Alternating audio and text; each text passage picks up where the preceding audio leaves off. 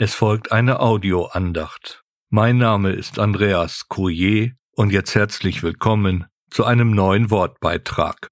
Das Thema der Andacht lautet Die kleinen Sorgen im Alltag.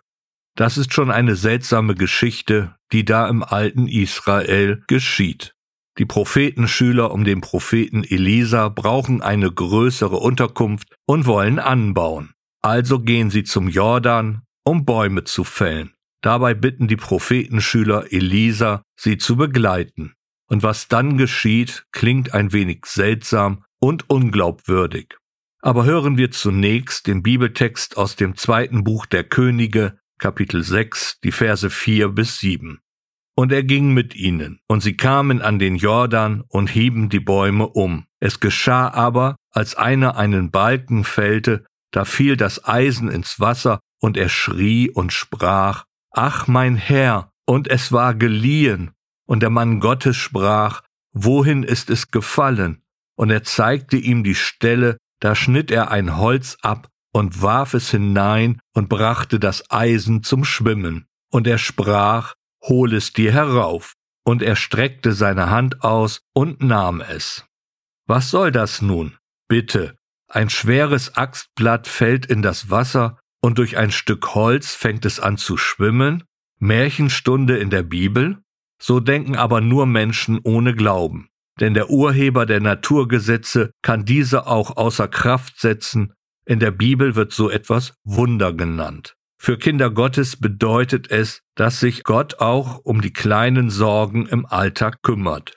Drei Dinge werden hier im Text deutlich aufgezeigt und sie dienen uns zur Belehrung und Hilfe. Erstens, da wäre der Sorgenschrei des Prophetenschülers. Er soll an dieser Stelle für das Gebet stehen. Gottes Wort zeigt deutlich, dass wir uns mit allem an den Herrn Jesus wenden können. Selbst mit den banalsten Dingen dürfen wir uns ihm anvertrauen. Und so wie der Mann Gottes Elisa reagiert, ist das ein Bild für das liebevolle Handeln des Herrn Jesus. Elisa erhebt keine Vorwürfe, wie zum Beispiel Hättest du nicht besser aufpassen können? Nein, er stellt nur die notwendige Frage, um Hilfe zu leisten. Damit wird die Fürsorge Gottes deutlich gemacht. An dieser Stelle sei an das erste Wunder Jesu erinnert, wo er aus Wasser Wein macht.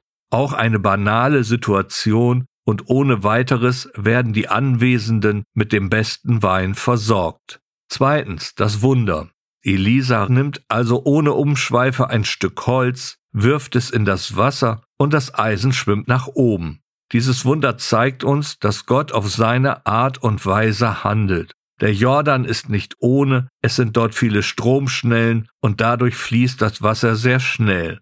Jordan heißt übersetzt an Abstürzen reich. Somit ist klar, einfach reinspringen und tauchen ist schier unmöglich. Und so erwirkt Elisa mit der Hilfe Gottes eben dieses Wunder. Hier dürfen wir lernen, dem Herrn Jesus zu vertrauen, dass er uns hört und hilft, aber eben auf seine Weise und nach seinem Zeitplan. Dabei oft auf eine Art und Weise, die unser Verstehen übersteigt, so zeigt Gott seine Allmacht. Dadurch wird uns vor Augen geführt, dass wir in unserem Alltag immer von dem Herrn Jesus abhängig sind, aber genauso immer mit seinem Helfen rechnen dürfen. Dritter und letzter Punkt, unsere Beteiligung. Das Eisen schwimmt und nun ruft der Mann Gottes dem Prophetenschüler zu, hol es heraus. Bei der Vorbereitung auf diese Andacht wurde ich an die Heilung des Blindgeborenen aus dem Johannesevangelium Kapitel 9 erinnert. Jesus spuckte auf die Erde und machte daraus einen Brei und strich diesen dem Blinden auf die Augen. Dann schickte Jesus ihm zum Teich Siloa, und als der Blinde auf die Anordnung Jesu sich die Augen wusch, konnte er wieder sehen. Hier haben wir nun ein großes Lehrstück für uns. Wir können nicht einfach nur klagen und Gott anflehen, sondern wir müssen uns selbst in Bewegung setzen. Als arbeitslos gewordener kann ich auch nicht erwarten, dass mich alle möglichen Firmen anrufen oder anschreiben. Da muss ich meine Bewerbungen schreiben. Wenn ich krank bin, muss ich auch zum Arzt gehen, eventuell auch Medikamente nehmen. Dabei ist für jeden gläubigen Christen klar, dass Gott in allem durchhilft, manchmal auch durch ein Wunder. So wie Gott durch ein Stück Holz ein Axtblatt zum Schwimmen bringt, kann er uns offene Türen für die Bewerbung schenken oder eben die Hände des Arztes führen, so dass wir bald genesen. Natürlich kann Gott auch direkt mit einer Heilung auf unser Gebet antworten. Auch das ist möglich. Der größte Teil aber an unserer Beteiligung ist das Warten, die Geduld aufbringen. So wie der Prophetenschüler seine Hand ausstreckte oder der Blinde mit dem Matsch auf den Augen durch Jerusalem laufen musste, so müssen wir uns eben in dem Ausharren üben. Dazu ein kurzer Gedanke aus dem Hebräerbrief Kapitel 10, Vers 36. Denn ihr habt Ausharren nötig, damit ihr, nachdem ihr den Willen Gottes getan habt, die Verheißung davontragt. Ausharren meint hier, laut Grundtext, ein standfest bleiben in Schwierigkeiten. Dem Willen Gottes tun. Wir halten uns an das Wort Gottes. Die Verheißung davontragen bedeutet, Gott erfüllt seine Zusage. So sehen wir an einer Begebenheit aus dem Alten Testament die Glaubensschule Gottes.